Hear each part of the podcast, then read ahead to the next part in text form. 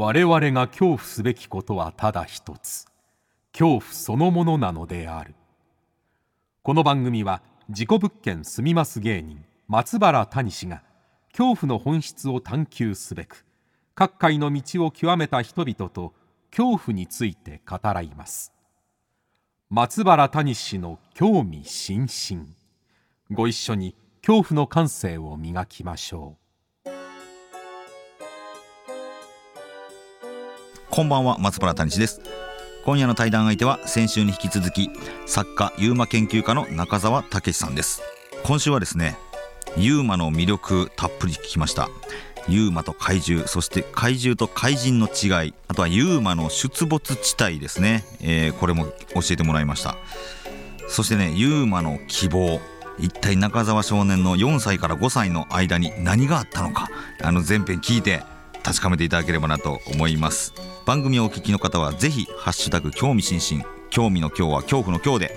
感想などを投稿してください。それではお聞きください。どうぞ。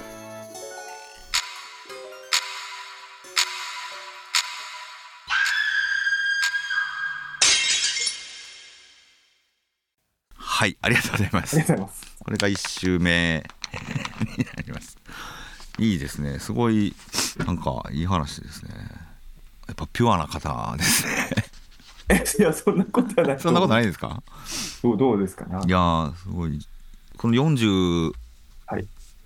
今12あ今42です、40はい。42になってあのーあここごめんなさい。全然回ってないんですけれども、はい。42になってなんだろう。あのーできるようになったことってありますか？なんか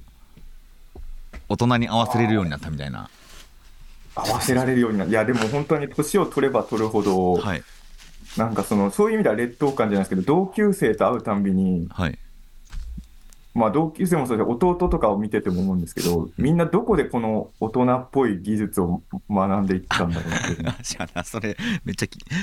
収録で聞いたらよかったな。いいいいですね。どこで大人っぽい技術を手に入れたのか。思います、いやそうですよね。うんうーん。逆にその弟さんとか、はい。あの同級生とか中澤さんのなどう見てるんですかね？まあ今でも連絡取ってくれてる同級生とかは楽しそうだ楽しくて、まあ、僕のやってることも、うん。あのそれなりに応援してくれてると思うんですけど弟とかはあの僕がやってることを周りにバレないように。バレないようにしてる。あいつが自分の兄だってバレない。あ妹は応援してくれてるんですけどはい。お弟はあの兄がこういうやつだっていうのは絶対外には言ってないと思いますあそうなんですそうなんでのあじゃあいいですか？2週目。あ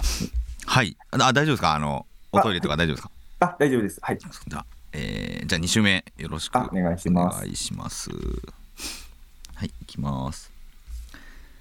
先週に引き続きまして今夜も中澤武さんと恐怖について語らいます。よろしくお願いします。よろしくお願いします。はい、えーということで、えー今年7月発売されました「隣のユーマランド」えー写真で見る未確認生物図鑑。これは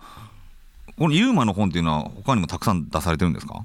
いや、実はあの僕、単行本としては初めてなんですよ、これが。そうなんですね。もう雑誌でユーマの記事とかすごい書いてたんですけれど、うんうんうんユーマ図鑑っても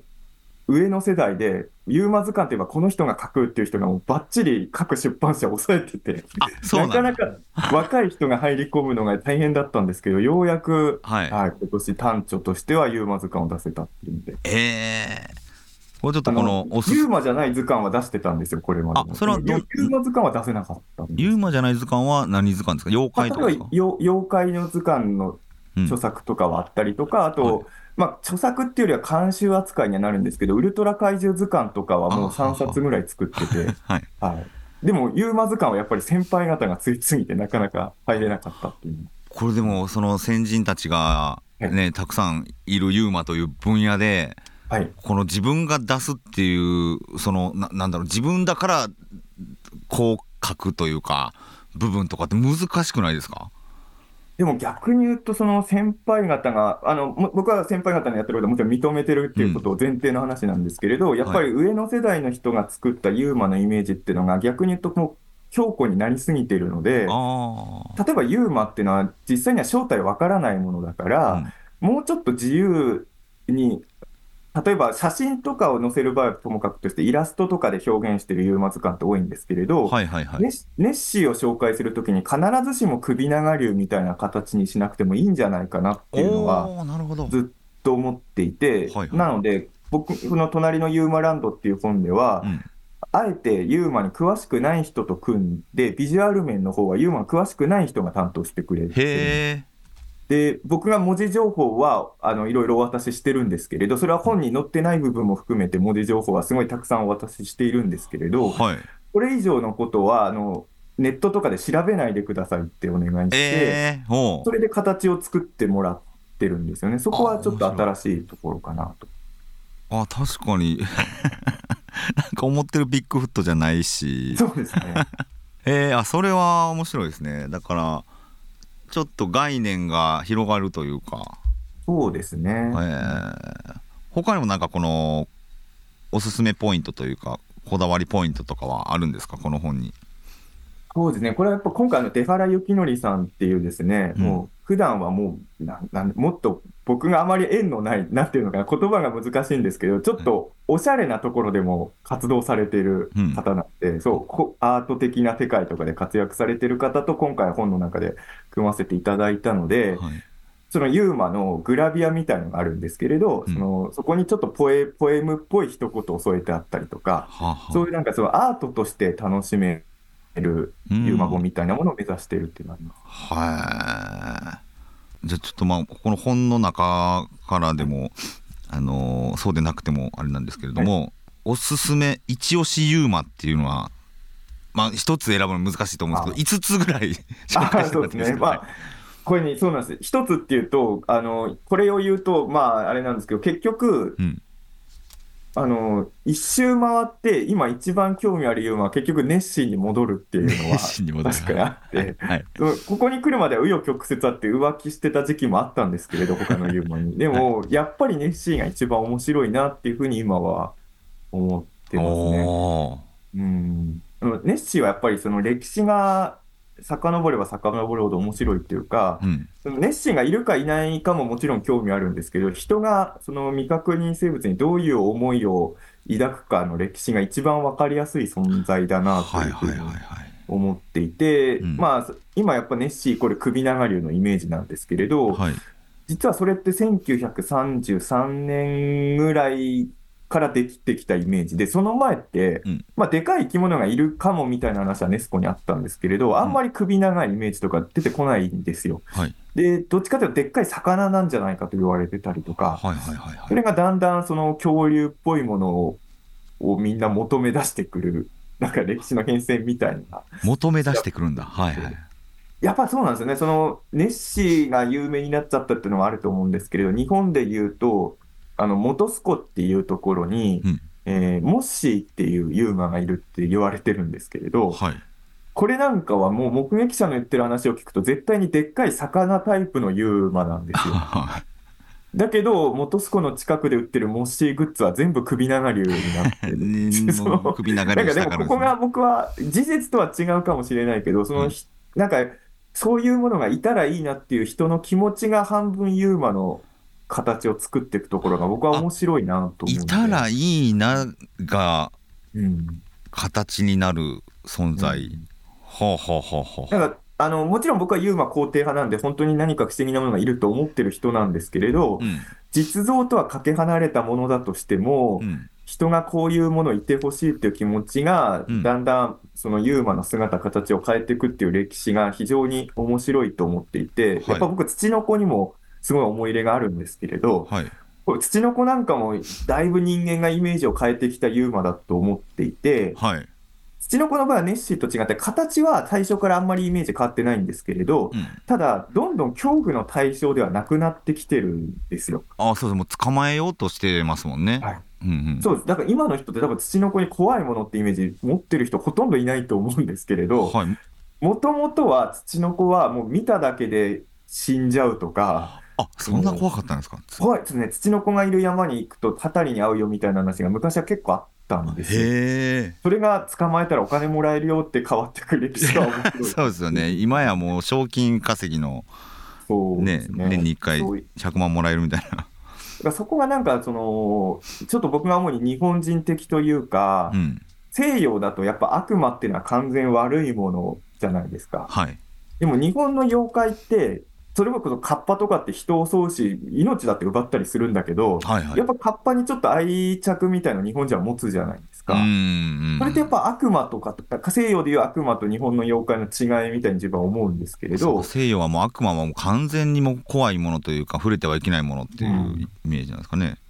だと思うんですけどね、いろいろ聞いていると、やっぱり海外だとやっぱ悪いものは悪いって、まあそのしキリスト教的な考えとかもあると思うんですけれど、うん。でも日本のその化け物みたいのはちょっと善悪じゃない間のラインみたいなところに存在しているような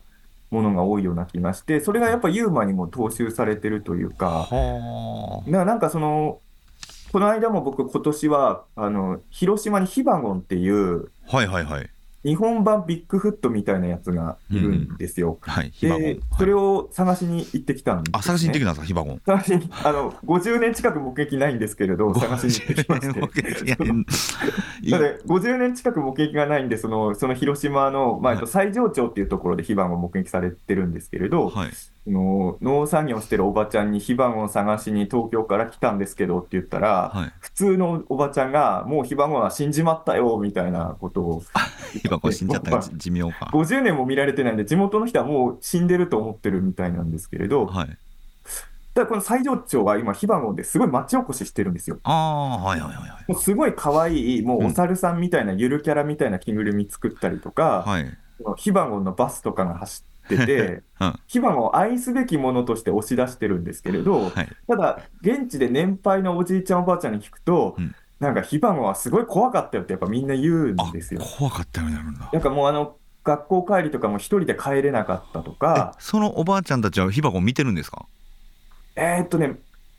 そのおばあちゃん自体は見てなかったんですけれど、はいもちろんみ、ただ見た人には僕直接会えなかったんですけれど、うん見た人のお知り合いには何人か会っていて。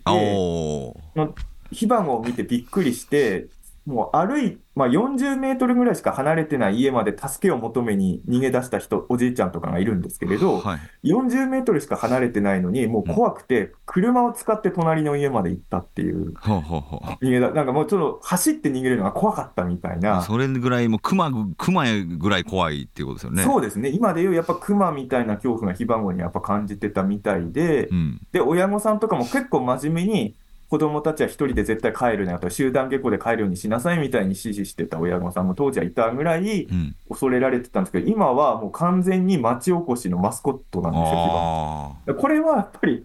すごい怖かった存在が可愛いグッズになったりとかしてるっていうのがユーマのすごい僕は好きなところですね。あ。あ。でもそれって、あのーウルトラマンを見て怪獣がいつもやられていたあの怪獣たちがうん、実はちょっと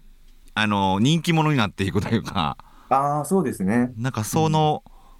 救いがある気がしますよね。なんか怪獣って不思議で、確かにあの悪役なんですけど、子供たちがおもちゃとかすごい買う、ねうんウルトラマンのおもちゃよりやっぱ怪獣のソフビ人形とかの方がやっぱなんか興味あるもんな。あれは本当不思議だなと思って、あの、どっちも好きなんですけど、仮面ライダーだと、うん。怪人のおもちゃはそこまで作らないんですよ。ああでも確かに。やっぱライダーのおもちゃなんですよ、仮面ライダー。ライダーですね確かに。うんで。も、怪獣になるとなぜか怪獣のおもちゃが、数としてはウルトラマンより怪獣のおもちゃの方が多いですからね。はいはいはいはい。怪獣ってなんかユユユーマンに近いんですかね。そうですね、なんかその、怪獣と怪人の違いでと、怪人は明確に人間を襲ってくるんですけれど、はいはい。怪獣はゴジラとかもそうですけど、別に人を殺すために上陸してるわけじゃなくて、そうか。またまたま上陸したらでかいから周りに被害が出ちゃうっていう、はいそういう意味では悪意を持ってきてるわけではないっていうのは怪獣の確かに。愛すべきとこかなっていう気もします、ね。これは共通ユーマと共通するってことでうん、悪意なさそうですよねユーマは。そうですね。やっぱり幽霊はたたったり、幽霊はね、まあ、たたるのもあるしう恨みとかうん、そういうのを感じるけどあとその西洋の先をおっしゃられてました悪魔っていうのもやっぱり悪いことする存在なわけですもんね。うん。確かに悪い悪意を持って悪いことをする存在ではないっていうのはちょっとあれですね。中澤さんの言うユーマなのかもしれないです。でもそう考えたらすごいちょっと愛おしくなってきますね確かに。そうですね。だからさすがに小学校低学年生の頃は純粋にかっこいいっていう気持ちで怪獣好きだったんですけどだんだん、うん、まあ、特に自分がクラスの中心から外れ出してきた時にもまだウルトラマン見てるとそのそういう子供たちの心に刺さるエピソードがウルトラマンっていっぱいあってあのー、友達が減っていった人と子に刺さるエピソードっていうことですか？そうですね。あのそれはやっぱり1作目のウルトラマンからそういう話はすでにあって、初代のウルトラマンに、うん、あのシーボーズっていう怪獣が出てくる、はいはいはい、あるんですけど、はい、ちょっとあの怖い怖いですよね、気持ち悪い。そうあの骨だらけの骨だらけの怪獣ですね。これなんか変な話なんですけど、宇宙に怪獣墓場っていうのがあって、はいはい、そこから落っこちてきちゃったシーボーズっていう怪獣を墓場に返してあげる話なんですけど、うん、でその科学特捜隊で、まあ、怪獣と戦う人たちが、なんであんなあの暗い墓場にこの怪獣帰りたいなってるんだろうみたいなことを言うときに、うん、怪獣はもういるだけでもうみんなから嫌われて攻撃されるから墓場しか安住の地がないのよみたいなことを言われるんです切ないな。それがあのシリーズ何作目じゃなくてもう1作目のウルトラマンの時点でそういうエピソードがあるって。いきなりそれが入るんだ。そうなんですよ。だからそうか怪獣ってなあ迫害されてる者たちなんだみたいのを結構結構早いうちに気づかされたというか。それで小学校の段階で。そうですね。なんか友達が減ってきてどうも自分クラスの中心から外れちゃったっていう時に久々にウルトラマン見たら、うん、あ自分が怪獣好きだった理由ってこういうとこにもあったのかもってほう、ね。うん、その延長が今ユーマを好きな理由にもつながってくるんですかね。あれはそうですねあると思います。だからやっぱりそのまあもちろん別にそんなに人間嫌いではないんですけれど、うん、なんかその人間じゃないものの方が自分を理解してくれるんじゃないかみたいな気持ちが 今でもやっぱあるんで、あはいはい、あとシンプルにやっぱりね、子供の頃から写生会の美術の授業とかで、うん、友達の絵を描いてくださいとか言われることあったんですけど、はい、なんか人間の絵を描くのが好きじゃなかったんですよね。ほうほう。鶏とか犬とかのがやっぱどうせなら描きたいっていうか、人間の形一番つまんねえなと思ってる子供だったので。えー、なんでやろう。みんなそれを描くからね。特に子供の頃は人の形、本当興味なかったですね。へえ。なんででしょうね。まあでも、みんいつも見てるからかな。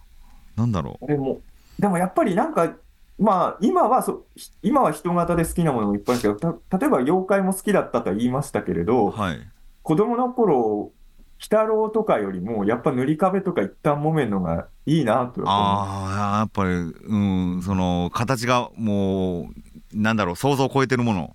そうですね、だから、あの鬼太郎自身の良さに気づいてきたのは、ちょっと大人になってからで。人間の良さに気づくのが、はい、この大人になってからになってくるっていう。はい。そうですね、子供の頃はとにかく人間じゃないものの方が面白いってずっと思ってましたね。それは何なんだろう？人間が怖いとかあるんですか？怖い。うんどう、でもどうなんですかでもさすがにある時期からこ人間が怖いっていうのは生まれたと思うんですけど、子供の頃は友達結構いましたからね、そこは本当不思議ですけどね。はあ、はあはあはあはあ、えー、このなんかその、中澤さんが好きである理由をさらになんか言いやすいユーマとかって他にいたりしますか？はでもあの好きなユーマで言うと、うん、あのユーマの魅力っていうのは、うん、空想上のキャラクターだと思ってたものがいないってことにある時気づくじゃないですか子供の、うんうん、そこそこ寂しいですよね、そうなんです。で僕あの全然記憶にはないんですけど幼稚園の頃バースデーブックっていうのを授業で作っていて、はい、将来の夢を書くページがあるんですよ。うんうん、で、えーと、4歳の時にはなり将来になったら大人になったらなりたいものでウルトラマンって書いてあるんですね。で、5歳の方を見ると本屋さんになってるんですよ。おですごい現実的になってますね。そうですね。あの、まあ、当時本屋さんっていうのは本を自分で作って売ってると思ってたんで、まあ、作家になりたいっていうことだったそうか。それはもう5歳で作家を目指したんだ。はいはい。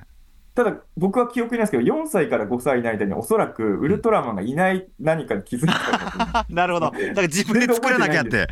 はい、自分で作らなきゃって。どっかで気づいたはずなんですよ、その間にウルトラマンっていうことで、そういうのはずっと僕は、だからまあ、そういう寂しさっていうのは子供はどこかで経験すると思うんですけど、実はユーマを調べていくと、うん。そのいないと思われてた空想上のキャラクターを本当に見た人の話とかが結構出てきて、はいこれもあの別に僕が名前つけたわけじゃなくて、ユーマの本とかにはちゃんとその名前で載ってるんですけれど、うん。あの南極ゴジラっていうユーマがいるんです。南極ゴジラ？はい。これあのゴジラが公開してから3年後だったかな、あの南極のはい。海で、その日本の、えー南極を観測している船の乗組員の人たちが、海を泳ぐ巨大生物を見て、まあ、ゴジラみたいな生き物だったって言ったことから、南極ゴジラっていう名前があ付けられたんですよだそれ南極探索隊なのか、まあ、その人たちがユーマを見たってことですよね。そうです、ユーマを見てで、その名前が南極ゴジラ。今は南極ゴジラと呼ばれてる。はいはあ、はあはあはあはあ、で、それを僕は多分小学校1年生の時に南極ゴジラっていうユーマの存在を知ったんですけれ7ど、まあ僕は5歳でウルトラマンとかゴジラ作り持って気づいてたから、んまあその、その寂しさをまだ抱えたまま小学生になってるんですけど、はい。いないと思ってたゴジラが 南極に本当にいるのか思って、ユーマの方を見た時にうん思っちゃって、はいはいはい。いや、あ、ユーマってそういう夢がある存在なんだなと思って、の後にやっぱりいろいろ、あの例えばユーマの中にはそういう怪獣みたいなもの以外にも怪人系ユーマっていうのがた怪人いてもいるんですね。はい。まあ、有名なのだとフライングヒューマノイドあっていうあ、はい。空飛ぶ人間みたいなやつとかいるんですけど、ああいうものも今ユーマ扱いになっているんですけれど、モスマンでこのとかもですか？中には、あのはい。サンタクロースの目撃談とかもあるんですよ。え、サンタクロースもユーマですか？サンタクロースうんが本当にあの空を飛んでるところを見た人の話とかがあって、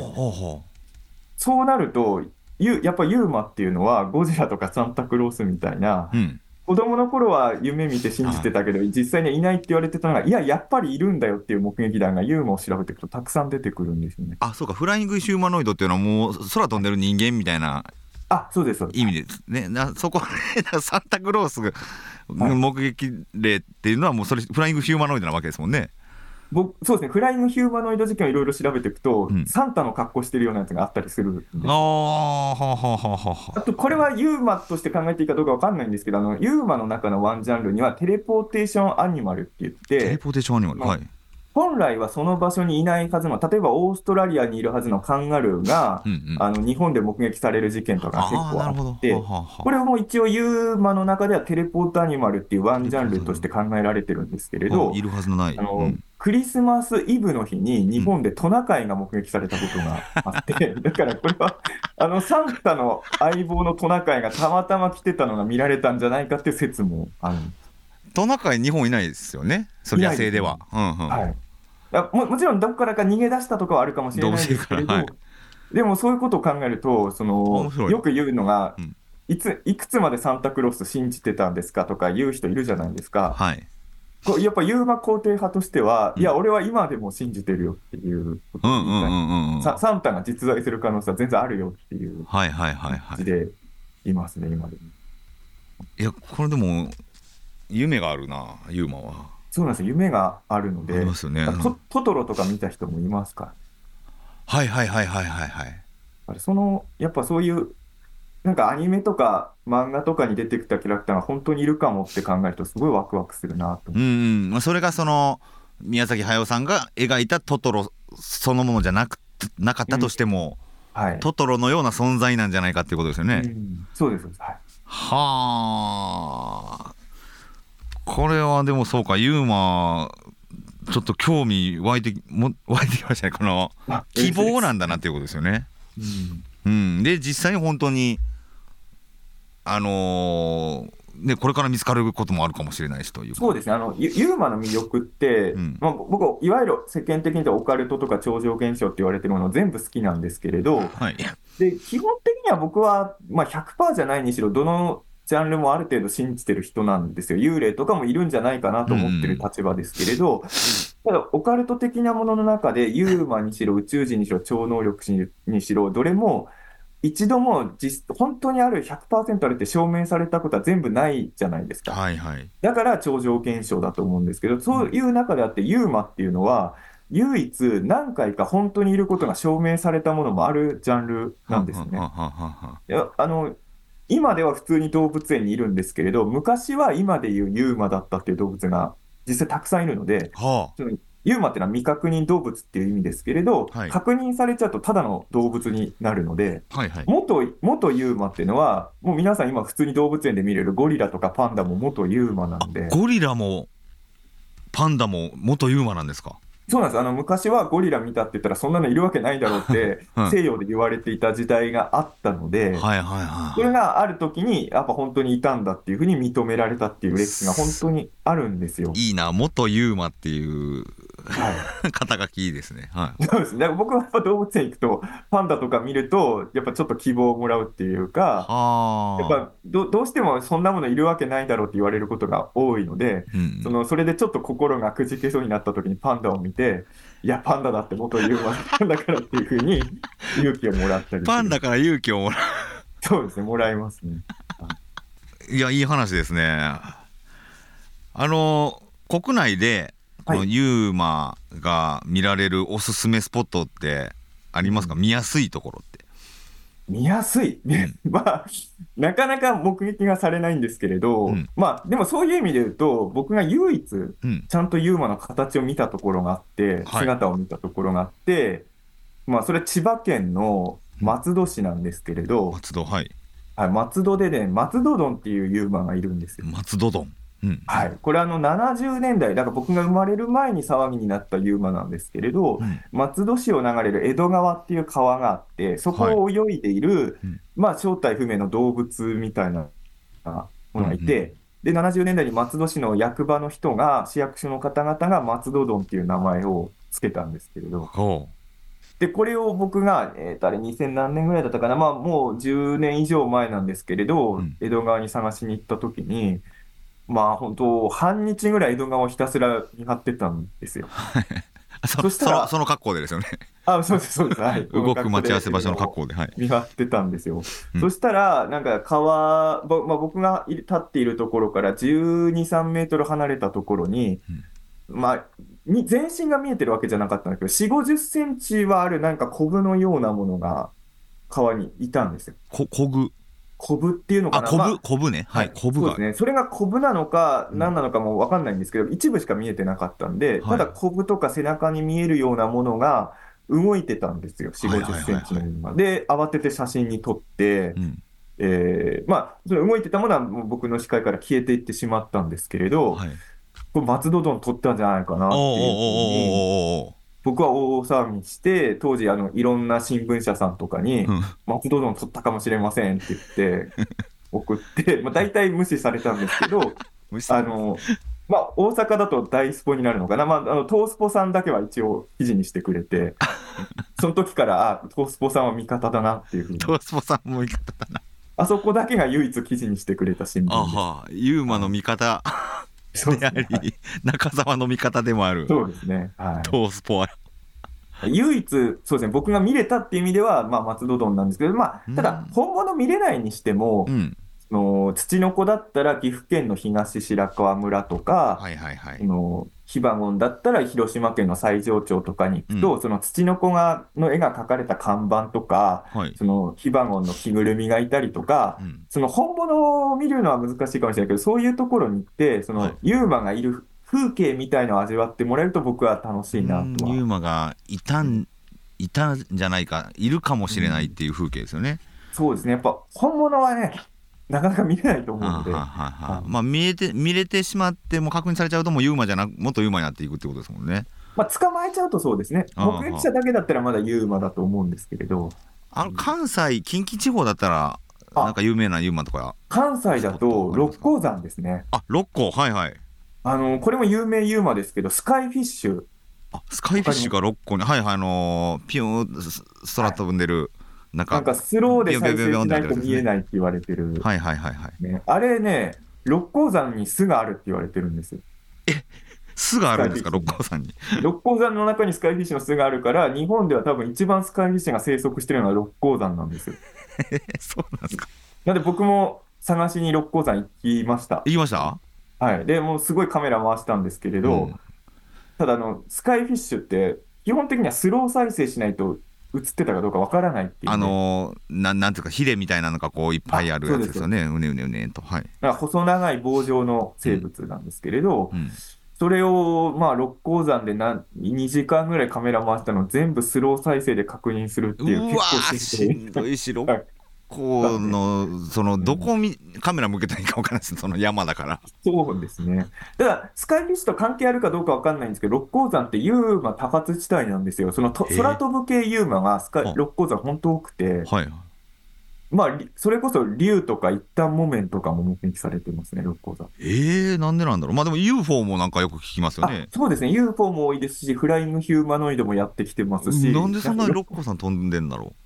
なんかそう不思議なものを呼び寄せやすい何かが六甲山にはあるんですかね。なんか地質がすごい磁場を発しやすいみたいなのは聞いたことあるんですけど。ああ、ね、そういうものの影響もあるのかなあ、あと大阪で言うと僕はつい、つい、えっ、ー、と、2週間前ぐらいにちょっと西成に行ってきたんですけれど。はい、いろんなとこ行ってますね。はい。はい、で西成で、それはでもユーマ探しに行ったわけじゃなくて、普通にご飯を食べてたんですけど、はい。そしたら西成に2時間いたら、ユーマの目撃者6人ぐらい会いましたね。すごいあの辺、ユーマいるんだと思います。どんなユーマがいるって言ってたんですか、西成の人は。でもやっぱ大阪っていうか、関西は飛ぶ系が多いんですか、西成も、うん、あの空空飛ぶ、なんていうんですかね、そのだからまあ UFO かもしれないですけど、ま、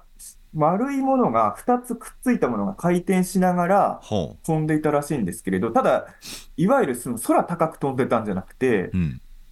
地面から1メートル50センチぐらい離れたところに、こういうのが、えー、低いな。2つくっついたものが飛んでたって言ってましたね。はい。へえあでも確かに大阪城にも真っ白のただの三角形が排水溝に吸い込まれていったみたいななんか。ああね、目撃大阪城もこれ江戸時代の話ですけど大阪城の堀の中に、はい、あのー、まあ、今の僕らの感覚で言うとなんかゴジラみたいな顔した、はい、なんか半女人というか、まあ、ちょっとちょっと言葉で表現しにくいんですけど、うん、江戸時代の頃は大阪城のお堀でもその未確認生物が目撃されてるんです 江戸時代に。だからあれはすごい観光地になってますけど、はい、大阪城って何気にユーマ目撃地でもある。へえ。ワニかもしれないですよね、でもそれって。まあそうですね、その江戸時代の頃その今では当たり前の動物がやっぱりすごい珍しかったりもするので、うんはいはい、それが怪物のように伝わってる可能性はある。あでもワニが江戸時代にね大阪城にいるっていうのもちょっと、うん、テレポートアニマルかもしれないですよねそれは。とお関西っていうことで京都だと、はい、あのイノゴンと呼ばれているイノゴン。軽トラサイズのイノシシなんです でかいな。それがあのまあユーマ界隈ではイノゴンっていう名前で呼ばれてるんですけど、はい、ここは僕は京都を代表する未確認生物京都にいるんですねイノゴン、はい、京都のどこにいるんだろうな。でも結構いろんな山で目撃されてるらしいですイノゴン。イノゴン。はい。いやちょっとまだまだ聞きたいんですけれども他にもいろんなね、ユーマの情報とかがこちらの、えー、隣のユーマランドにはたくさん載ってますんでぜひとも皆さんは手に取ってもらいたいですけれども。ぜひお願いしますはい。で今後まだまだまだユーマを研究されるていく予定でしょうか？そうですね、もうユーマはもう物心ついた時からずっと付き合ってるので、はあ、もうライフワーク。このままずっとユーマのことには興味を持ち続けて生きていくんだろうなと思います。い。やじゃ中澤さんがもしかしたら新しいユーマを発見することもあるかもしれないってことですよね。そうですね、なんかユーマ研究家って不思議な活肩書きというか活動だなと思うのは、僕の夢はユーマをユーマじゃなくすることなんですよね。うわすごいな、それ。はい。その未確認動物を動物にしたいので、はあ、一体でもユーマを減らしていく活動をしたいなユーマをユーマじゃなくすはいことか。はあ。だから今、ネッシーはユーマの図鑑には載ってても動物図鑑には載ってないんですけど、いずれはユーマ図鑑からネッシーを外して、動物図鑑の方に載せたいんですよね。動物にしてあげるっていう。動物にしてあげたいですね。そうか。でもそれって中澤武史という存在がその世に出る出たっていうことにすごいなんか共通するというか。あそうですね、やっぱりユーマっていうのは、まだ見つかってない動物っていう、なんかその、まあ、ユーマの気持ちには僕は立てないですけれど、はい、見つけてもらってない寂しい者たちっていう印象も僕にはあるんですよ、ね、ははだだから、本当は存在するのにこんなものいないって思われてる状況なのを、いや、ちゃんとネッシーもビッグフットもいるんだよっていうふうにみんなに認めさせてあげたいっていう気持ちがあります、ね。すごい優しい優しいですね。優しいというか、まあ、仲間なんでしょうかね。いやありがとうございます。じゃあちょっと最後にこの番組いつもゲストの方に質問してるんですけれどもズバリ中澤さんにとって最も怖いものこれを教えていただけますでしょうか？最も怖いものはやっぱりあのもう根本的なことなんですけれど、うん、あの僕は死後がないことです、ね、はあ。はいはいはいはいはい。死んだら何もなくなってしまうこと。そうですね。なんか僕はあのネッシーは僕はいてほしいと思うんですけど、はい、実はいてもいなくても生活に何も関わりがないものなんですね。普通に、ネッがいたからって何かいいことがあるわけではないんですよ、実は。はいはいはいはい。でも、幽霊って実は自分の死後の話なんで、うん、いるが、いるかいないかでいうと、実は僕一番興味があるっていうか、いてほしいっていう気持ちは幽霊のが実は強い。へえ、はいはいはいはい。で、やっぱ子供の頃から、自分が死んじゃったと何もないのは本当恐ろしいことだなと思っているので、あのなんなんですかね、皆さん、多分幽霊の映像とかって、うん、ある意味、恐怖を楽しむために見てるところもあると思うんですけど、はい、僕は幽霊の話とか聞くたんびに、うん、嬉しくなるというか、ほほほ死んだ後幽霊になれるかもしれないっていう思いがどんどん高まっていくので、はい、この心霊映像、フェイクだったよとかいう話を聞くたんびに、どんどん恐怖が増していくタイプ。ああだからああの4歳の時のウルトラマンが存在しなかったんだの時の恐怖と一緒ですねこれ。そうですね。だからやっぱり幽霊いないって思いたくないので、はい、あの幽霊がいないって思うことがもう恐怖なんです。だから死後が何もないっていうのは本当怖いと思っちゃいます、ね、これはだから大人になってからね、まあ、どんどん死に近づいていくわけですから、うん、その先の世界がないっていうことを絶望へ向かっていくわけですよね。そうですね。それがまあ幽霊という存在が希望に希望として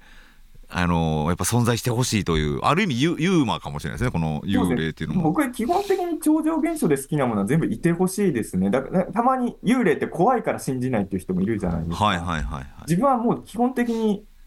いてほしいものばっかりです、その UFO にしろ、宇宙人にしろ、超能力者にしろ、はい、全部あってほしい派なので。ああ。そうか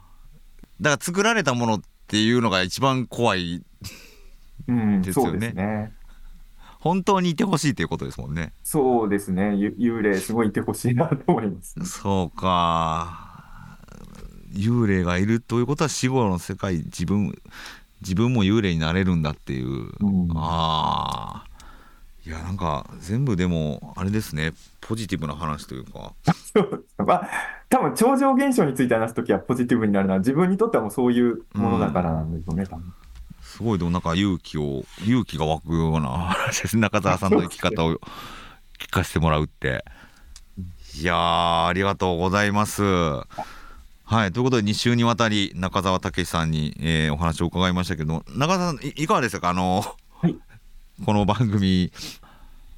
ああ、いや、でも本当、こんなにあのプライベートなこととかも含めていろいろ聞いていただけるとは思わなかった。いや、でも結構いろいろ聞かれるんじゃないですか？あまあ、そうですね。でも、大体、でも、基本的に僕の活動だと、ユーマについては聞かれるんですけど、ユーマのこと以外も結構今回お話しさせてもらえたんで、はい、いや、あの、新鮮で楽しかったですね。はい、いや本当に中澤さんの小説もね、すごい、あの、気になりました。ありがとうございます。地蔵もそうですし、初恋芸人、そしてまた、これからどんな作品を書かれていくのかっていうのも、唯一無二の生き方されてますもんね。そうなんですか。まあまあ、あんまりそうですね、こういう生き方してる人、他には確かにいないかもしれないですね。いやありがとうございます。あ、告知することとかは何かありますか？そうですね、近々だと、あのまあ、あ、でもちょっとまだ言えない。あ、まだ言えない。ああ、言えるやつが一個ありましたね。あの、公開が来年になると思うんですけど、脚、また脚本なんですけれど、うん、えー、ちょっと特撮映画の脚本やってまして、はい。神の筆っていう映画が2024年に公開予定ですね。神の筆神様の筆っていう意味で神の筆っていう映画なんですけれど、はい、ちょっとまだあのキャストの方とかまだ発表前なんで詳しいことは言えないんですが、結まあ普通に民放のドラマとかで主演をやられてる方とかも特別出演とかしてくれている実は映画で、で監督がなんとあの80、今6歳だったかな、これ年齢間違うと監督さんすごいショック受ける。んで、そのくらいになっても年齢気にするらしいんですけど、まあ、80過ぎて初めて監督デビューする方の作品の脚本を僕がやらせていただきまして。面白そう、それ。なんか、やっぱり村瀬慶三さんっていう方なんですけど、はい、やっぱ80過ぎて映画を撮るぞっていう人と一緒に仕事をさせてもらうと、い。ろいろなんだろう、僕も42でも、年取ったなって感じること多いんですけど、はい、な80過ぎてもこんなことやれるんだと思うと、いろいろ考えさせられるっていう。90歳ですか？あ今、あの、はい、ディレクターが90歳あ今90歳なんです。今90歳、村瀬さん。そうか、撮ってる最中でもう90になったんですね。村瀬慶三さんですか？はい、はい、90歳で。90歳の90歳の方と一緒に映画を作っていたんですけどいよいよ来年公開予定ですのでぜひこちらをチェックしていただき神の筆、はい、いや面白そう。てか全部気になる。ありがとうございます。ありがとうございます、えー、それでは2週にわたってお越しいただきましたユーマ研究家であり作家中澤武さんにお話を伺いました。中澤さんどうもありがとうございました。ありがとうございました。